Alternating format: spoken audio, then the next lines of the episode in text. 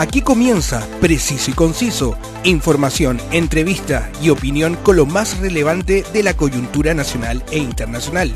Conduce Roberto del Campo Valdés. Preciso y Conciso, una mirada diferente.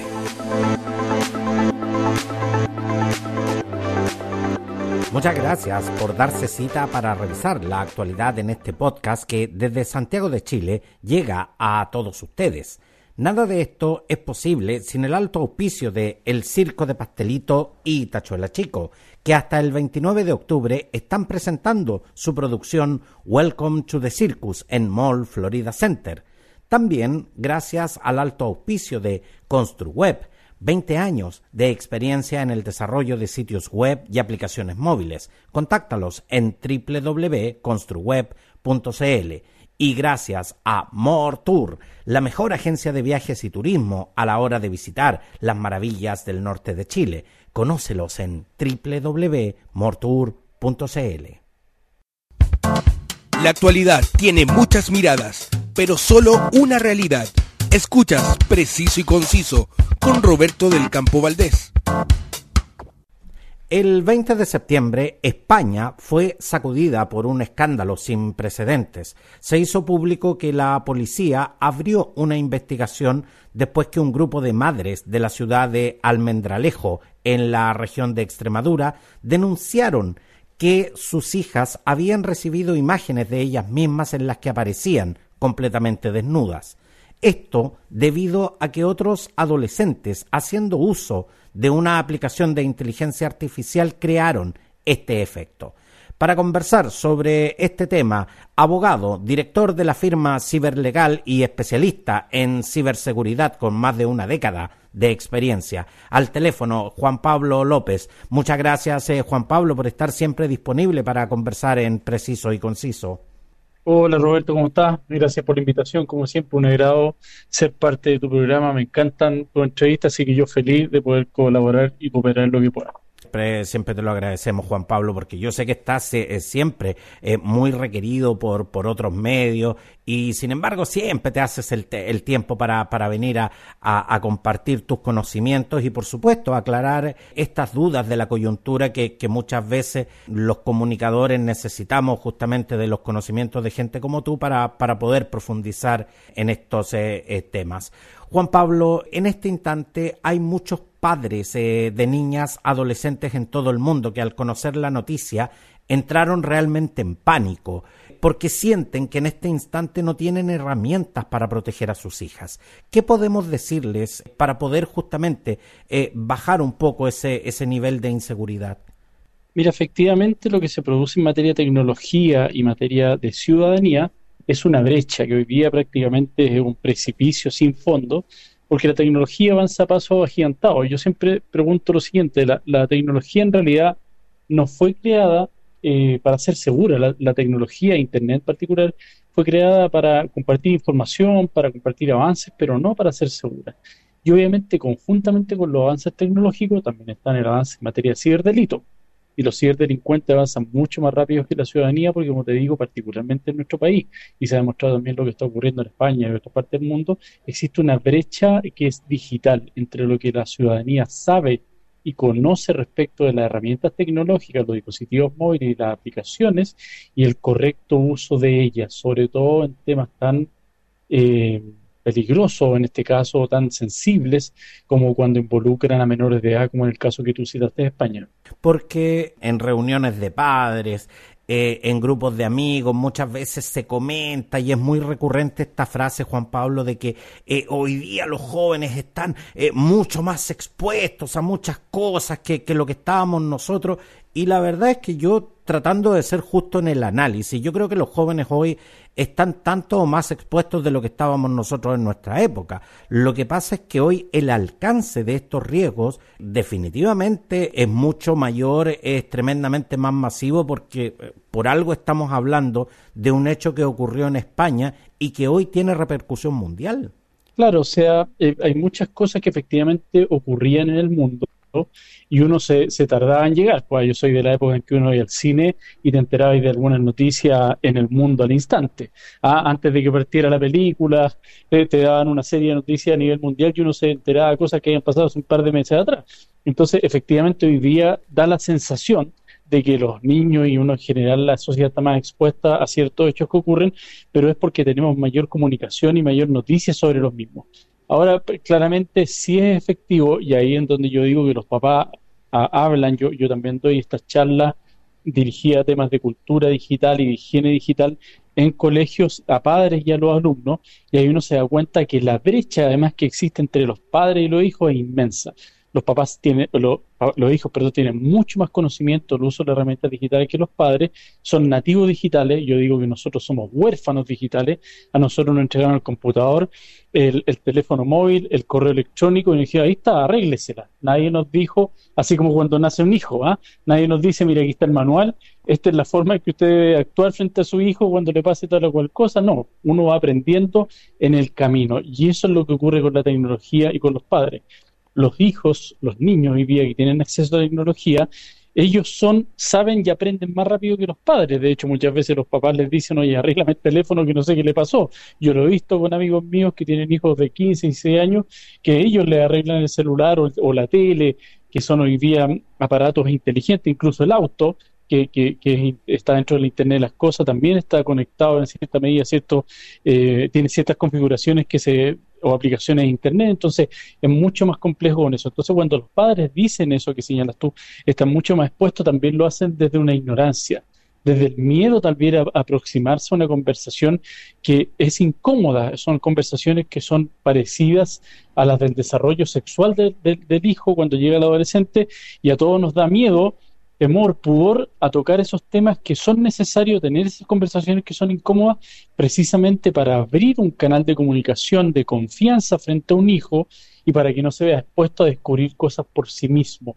Es lo mismo que pasa en materia de hoy día de Internet, porque efectivamente el daño que puede causar lo que el ejemplo que estás dando tú respecto a los desnudos de menores de edad en Internet, que, que si bien no son ellas pero a ojo de un tercero son ellas. De hecho, una de las madres dijo en la entrevista, eh, si yo no conociera el cuerpo de mi hija, diría que es real la foto que me están mostrando. La verdad es que el resultado eh, que, produce es escalofriantemente real, o sea, y eso, y eso es, lo que la hace tan peligrosa. Claro, y ahí nos encontramos con otro dilema u otro problema que son el tema de la ética en materia de inteligencia artificial, porque esto es una aplicación que es generativa respecto que generada por inteligencia artificial y de hecho cuando uno ingresa, yo, yo, yo hice el estudio del tema cuando salió porque precisamente escribí una columna que sale mañana y se la voy a compartir para que tú después la compartas con, tu, con tus auditores respecto a este tema en particular porque yo he tratado otras veces el tema de la ética en la programación desde el punto de vista también legal y social. Y aquí es porque alguien creó esa aplicación está bien, alguien la usó, pero alguien la creó previamente. O sea, cuando tú ingresas te dice totalmente gratis, solo tienes que escribir la edad, el sexo y ciertas características del desnudo que quieres que te entreguemos. Y te pide ahí, ah, eh, adjunta la foto y se despliega el desnudo. Pero justamente eh, a la aplicación a la que estamos eh, haciendo referencia, ese eh, Deep Nude, que como les decía, es la, es la polémica aplicación que utiliza inteligencia artificial y redes neuronales para eliminar la ropa y recrear desnudos ultra realistas y, y, quiero hacer énfasis en esto, en que son ultra eh, eh, realistas, digamos, si uno, si uno no tuviera absoluto conocimiento del cuerpo de la persona eh, que estás viendo, te presentarían la foto de cualquier persona desnuda y uno creería que es absolutamente real. Ahora, el punto que quiero establecer en este caso, Juan Pablo, es qué grado de responsabilidad se le puede eh, atribuir justamente a quienes crearon y administran esta, esta aplicación? Claro, ahí hay un debate a nivel mundial. De hecho, que el Parlamento Europeo, uno de los primeros que está en, vías de regular el tema de la inteligencia artificial. Eh, Chile también tiene algo respecto a las políticas internas en materia de inteligencia artificial, pero no hay nadie que eficazmente la haya regulado. Por lo tanto, cae un poco en la legislación común y tratar de aplicar esos conceptos a la legislación existente. Entonces ahí, efectivamente, la discusión que se da, así como cuando generamos obras de arte por inteligencia artificial, una canción, bueno, ¿a quién se la atribuimos? ¿Se la atribuimos al que creó la canción usando la inteligencia artificial o al dueño del software que creó en definitiva esa aplicación para generar inteligencia artificial. Acá es lo mismo. ¿A quién, a quién va, a ser el culpable en cierta medida? El menor de edad o el adulto que utilizó las fotos de estas niñas para generar estos desnudos y las expuso, incluso algunas las trató de chantajear, o bien debemos dirigirnos en contra del creador de la app. Yo creo que en este caso hay una responsabilidad que es compartida desde el punto de vista penal. Pueden ser algunos como autores, otros como cómplice, autor directo, autor intelectual, se va a discutir la figura porque además es la legislación española, pero claramente quien, quien haya creado la aplicación no pudo haberse, no pudo no haberse representado que esto iba a ocurrir desde que la aplicación no tiene un límite de edad es ahí donde, donde, me gustaría que precisáramos, porque eh, estamos de acuerdo en que la inteligencia artificial bien ocupada, digamos, puede tener eh, amplios beneficios, incluso puede ampliar eh, los horizontes tanto del arte como de otras aplicaciones. Pero del momento en que alguien crea una aplicación como esta, está claro que no, no, no le está, eh, no está pensando en hacerle un buen uso. Eh, exactamente, no, no, no está pensando en hacerle un favor al mundo. Claro, no vamos a generar un, La tecnología siempre lo que busca, obviamente, es generar una herramienta como eficacia, eficiencia frente a determinados temas que no están resueltos. Y aquí claramente nadie puede decir, oye, efectivamente, este tipo lo creó para hacer una mejora. O, sea, o sea, eh, estamos claros que la persona que creó esto no puede no haber eh, imaginado las consecuencias y el uso que esto iba a tener. Porque no, en este... puede ser, no puede ser representado, como te decía. Eh, exactamente. porque no veo que tenga un buen uso. O sea, el, uso siempre hace negativo, por así decirlo. Tratar de desnudar a alguien, sea menor o mayor de edad, es con el objeto de obtener una imagen de él y tratar de extorsionar o difamarlo en redes sociales, lo que sea, pero no va a tener un buen uso. O sea, eso no, no es así. Exactamente, pero reitero mi pregunta sobre este punto, Juan Pablo. ¿Qué grado entonces de responsabilidad penal puede tener eh, una persona que realiza eh, la creación y en definitiva la difusión de una aplicación como esta? Claro, efectivamente es lo, es lo que te comentaba yo. Lo más probable es que ellos también como creadores del software que está destinado para cometer ilícitos en definitiva, sobre todo como te mencionaba en materia de menores de edad, que son la legislación, incluso en Chile, bastante fuerte y grave al respecto, por almacenamiento de pornografía infantil o lo que sea, este tipo de desnudo, extorsión, difamación, por algún tipo de delito en materia de seguridad, que también está en el tema de los datos y hay varias cosas ahí, los datos de los menores siempre son considerados datos sensibles, la imagen, la edad, el cuerpo obviamente de ellos, todo este tema va a acarrear una persecución penal no solamente en contra de quienes crearon y expusieron la foto, sino que probablemente en contra de los creadores del software, eso no me cabe duda. Juan Pablo, pero eh, remitiéndonos al, al, caso de, de, las niñas de la ciudad de, Almendra, eh, de Almendralejo, obviando, como te decía, los casos puntuales, eh, siento que no estamos eh, frente a delincuentes, sino que frente a niños que literalmente no comprenden el alcance de lo que hicieron. Pero desde el derecho, en este caso, ¿dónde termina la travesura y dónde comienza derechamente el delito? Claro, eh, es bien, la, línea es bien delgada, porque obviamente yo podría establecer, que es lo que yo hago cuando hablo con los colegios, que como protocolo interno del colegio en particular deben tener adecuados charlas o inducciones y estar dentro del reglamento del colegio, dentro de las condiciones de la matrícula y la estadía en el colegio, ciertas condiciones del uso de las herramientas sociales dentro del colegio. Esto, al parecer, por lo que sale en la noticia, que obviamente uno se entera a través de los medios y no de la carpeta investigativa que está abierta hoy día, es que efectivamente ocurrió durante las vacaciones que tenían los menores y cuando vuelven a clases, que fue el pasado 14 de septiembre creo, este, este, tema explota porque uno de los compañeros le dice, mira la foto que me llegó tuya. Entonces puede haber sido incluso fuera del establecimiento comercial, de, perdón, establecimiento eh, educacional y mientras no estaban en clases, pero de igual forma hay algunos eh, menores que son de 12 años, entiendo que hay algunos de los involucrados que tienen más de 14 o 16 años, por lo menos en Chile está lo que existe la, la ley de responsabilidad penal adolescente y en ese caso sí tendrían algún tipo de sanción que no es claramente el establecimiento carcelario, no va a quedar preso, sino que son medidas alternativas que contempla en este caso la ley para lograr la reinserción de los menores.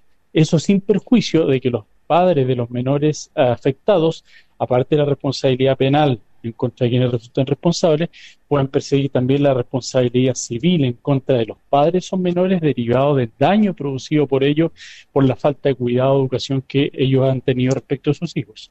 Juan Pablo, pero en el caso de las niñas de, de Almendralejo, eh, muchas se enteraron eh, por otras personas que estaban circulando fotos trucadas de ella. Ahora, mi pregunta, eh, mi pregunta puntual en este caso es, ¿cómo se hace una denuncia cuando literalmente no tienes nada en las manos como medio de prueba? Claro, mira, hay dos puntos. Ahí efectivamente la, ciudad de Mendralejo yo estuve viendo y una ciudad, un, un pueblo chiquitito, 30.000 habitantes, el típico pueblo donde todo el mundo sabe quién es quién. Entonces, ahí claramente el, el, el, modo, de difusión eh, es mucho más rápido de que si estuviéramos hablando de una ciudad, no sé, como Nueva York, que puede ser eh, mucho más pequeño y no todo el mundo se conoce. Y dos, efectivamente lo que ocurre con este tipo de delito, que de hecho sale ahí también que lo más probable es que la gente que creó y está tratando de extorsionar a, los, a los menores están creados a través de perfiles falsos.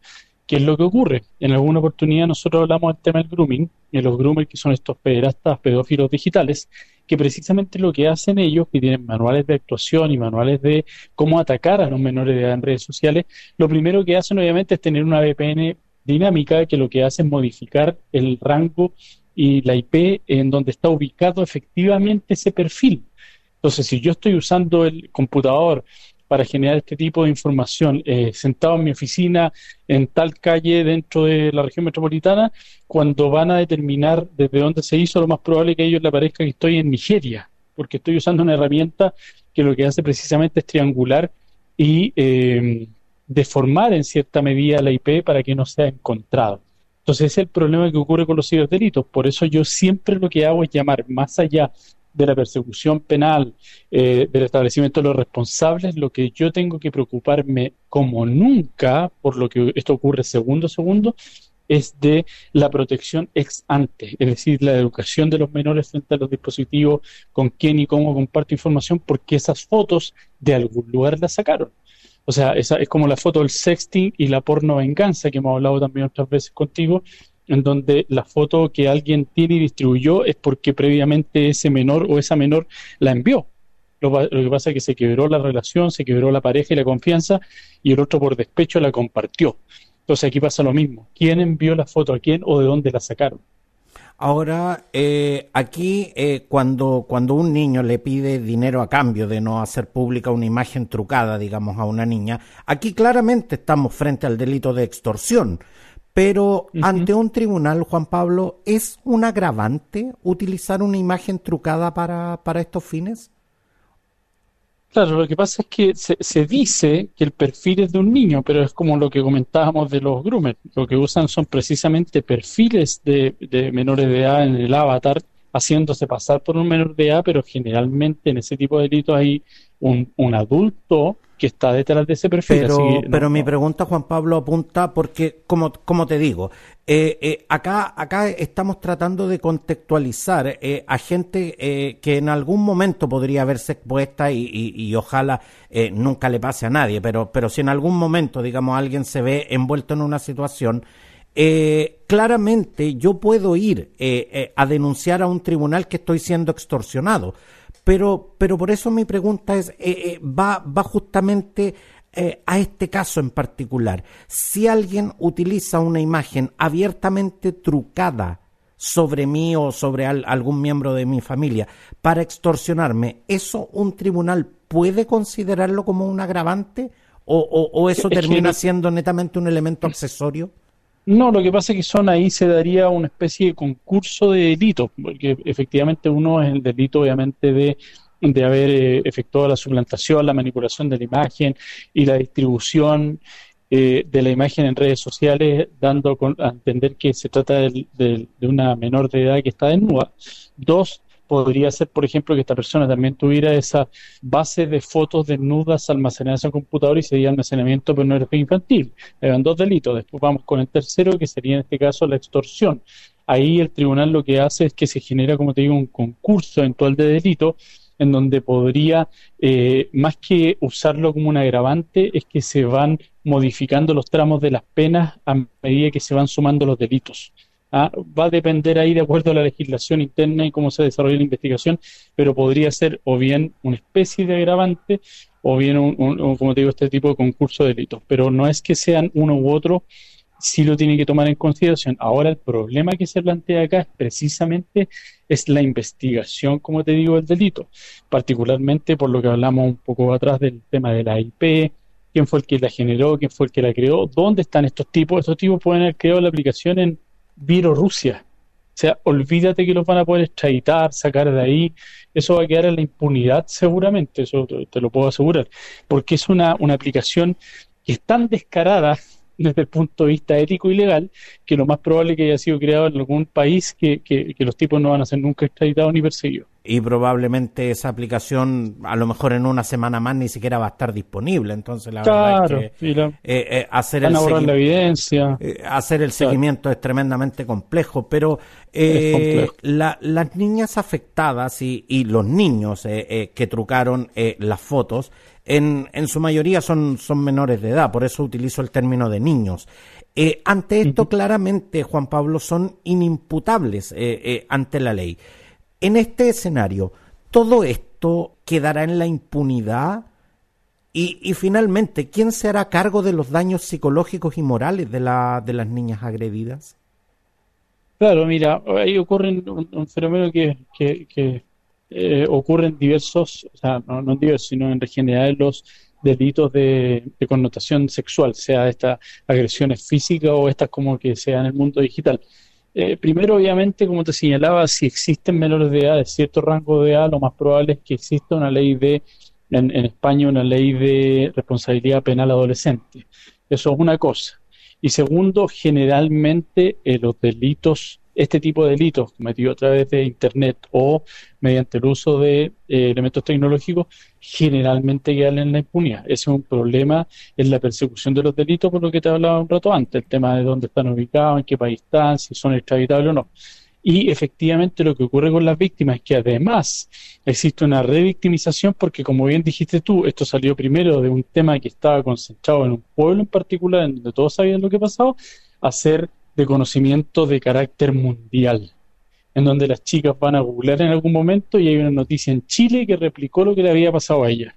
¿Te das cuenta? Entonces, la, la, victimización ocurre y después ocurre una revictimización. Y ahí obviamente lo que se debe hacer es una terapia de carácter psicológico con estas menores de edad en cuanto a cómo enfrentar y resolver el problema que ahí se surgió, porque claramente no tienen las herramientas ni psicológicas ni emocionales para poder hacerse cargo de lo que le está pasando, porque para ellas, en cierta medida, lo que está escuchando es que una foto de ella desnuda está circulando. Es como una mentira, la mentira tiene, obviamente viaja mucho más rápido que la verdad, y salir a desmentir a cada persona que dice que eh, y hay gente que nunca lo va a creer, uno lo ve en redes sociales, hay hechos que son de connotación pública y después son desmentidos, y la gente sigue diciendo es que este tipo era tal o cual, es que yo sé que este tipo es, porque yo lo eh, conozco. exactamente, y, ahí es donde se aplica un poco esa, esa, esa frase de que miente, miente, que, que algo queda. Y, lamentablemente siempre queda, y, y lamentablemente en Internet las cosas son tremendamente difíciles de borrar y ya cuando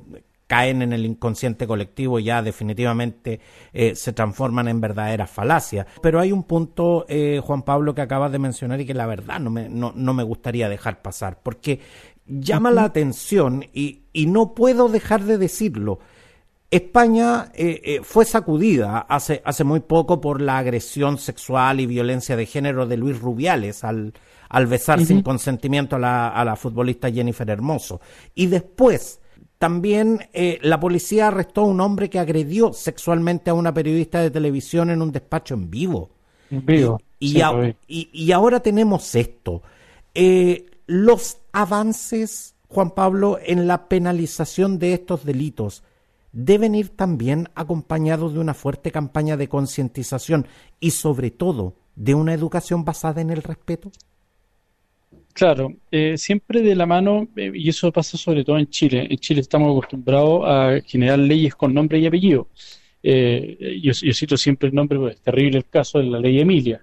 Bueno, esa ley podría haber estado antes de eso, antes de ese hecho. ¿ah? Las penas efectivas podrían haber estado antes de ese hecho. Lo mismo en la ley de delito económico que se dictó hace poco eh, respecto a los delitos de cuello blanco. Esa ley debe haber existido hace 20, 30 años en Chile. Entonces, somos reactivos. Lo mismo yo creo pasa, bueno, nuestra, nuestra base legislativa penal es española. Eh, eh, de, de ahí viene esa legislación. Entonces, un poco son nuestros papás en esa materia y por lo tanto también tenemos los mismos vicios que tienen ellos.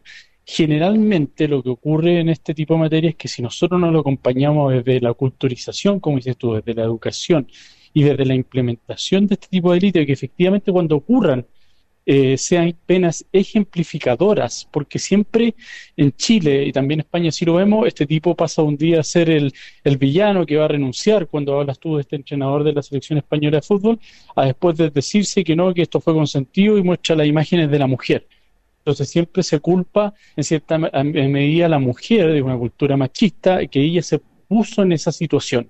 Ella estaba con la minifalda, ella se tomó un trago y se trata de bajar el hecho eh, perverso o claro, en este caso que fue cometido por el hombre. Y la periodista estaba en la calle y por lo tanto, claro, uno, claro. Eh, eh, uno, uno no es de fierro, es como esos típicos comentarios que, que, es, una que por eso, machista, que, por eso te hacía la, que, que, por eso te hacía justamente esta pregunta, Juan Pablo, porque en definitiva eh, yo siento de que el derecho, eh, eh, claro, uno, uno puede aumentar las penas frente a este tipo de delitos, pero no podemos hacer nada frente a una sociedad que en definitiva esto lo valida como algo que, que, que en definitiva pareciera no ser tan malo. Claro, precisamente en Chile, a propósito de la Política Nacional de Ciberseguridad, que, se supone que ahora que viene el mes de la ciberseguridad en octubre se va a aprobar y, y además la ley marco de ciberseguridad trae contenido respecto al tema de culturización en materia de ciberseguridad que eh, yo es parte de los servicios que yo presto de hecho a la empresa y como te digo a los colegios es culturizar. A mí de nada me sirve tener todas las leyes vigentes, ciberdelito, derechos de datos personales y de lo que sea y además tener todas las herramientas tecnológicas dentro de la empresa para poder proteger a mi empresa si yo no culturizo al factor humano. Si yo no le digo al tipo, oiga, usted no puede bajar pornografía infantil porque es un delito y es una perversión. Eso no lo puede hacer. Y si usted lo hace, como yo se lo dije, está en su contrato de trabajo, está en el, en el reglamento interno de la empresa, el responsable de ese delito va a ser usted. Pero eso ocurre hoy día, que si yo no lo hago, porque yo contrato, eh, como yo, yo digo el dicho, caras vemos, pero trastornos mentales no conocemos en vez de corazón. Entonces, es lo que pasa ahí. Si yo no culturizo a mi empresa, a la persona, al, estudiante, al profesor, respecto a los peligros de Internet y todo este eh, tipo salvaje, efectivamente, desde el punto de vista humano, eh, que existen en la red, no, no voy a, no, nunca voy a poder eh, llegar a, ser una sociedad cibersegura, porque la ley, hoy la ley no matarás, ha estado siempre y todos los días matan gente. Entonces aquí pasa lo mismo, no saco nada con decir no subirás una foto o tal o cual foto en ciertas circunstancias va a ser considerado un delito con cierta agravante, bueno, si el daño lo vas a cometer igual. Exactamente, y como sociedad tampoco podemos eh, eh, entrar en una paranoia y en una cacería de brujas. O sea, no sacamos nada con, con empezar a lanzar frases grandilocuentes como de que eh, a los jóvenes les vamos a quitar los celulares, no les vamos a dar acceso a Internet, les vamos a quitar las tablets. A ver, o sea, no, no sacamos nada con establecer ese, ese tipo de medidas cuando en definitiva no nos hacemos... Y, y cuando en definitiva no nos hacemos cargo de educar a nuestros propios hijos y de educarlos en una, en, en, una sociedad basada justamente en, en, el respeto. Y en ese sentido eh, soy tremendamente categórico eh, con respecto a eso, Juan Pablo, porque de verdad siento que eh, las cosas, más allá de los avances tecnológicos y más allá de los entornos que como sociedad tenemos que adaptarnos, yo creo que hay algo que no podemos eh, eh, perder nunca de vista, que es justamente el factor humano y el respeto por las demás personas. Concuerdo con eso 100%. Eh, quiero darte las gracias, eh, Juan Pablo López, eh, abogado, director de la firma Ciberlegal y especialista en ciberseguridad con más de una década de experiencia, por venir a aportarnos tus conocimientos y por el hecho de venir a darnos una mirada que realmente necesitamos como sociedad respecto a esta nueva realidad a la que nos tenemos que enfrentar tanto los jóvenes como, como, como nosotros, como padres. Así que de verdad te lo agradezco mucho, Juan Pablo. No, gracias a ti por la invitación. Siempre es un, es un agrado ser entrevistado por ti y poder aportar también a tus auditores que siempre veo ahí en los chats que tú tienes que son, son muy opinantes y siempre estás preocupado de la actualidad. Así que feliz de poder participar.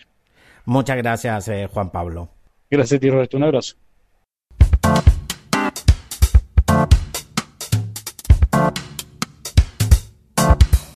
Todos los contenidos de Preciso y Conciso están disponibles en nuestras redes sociales y canales, disponibles en WhatsApp y en Telegram.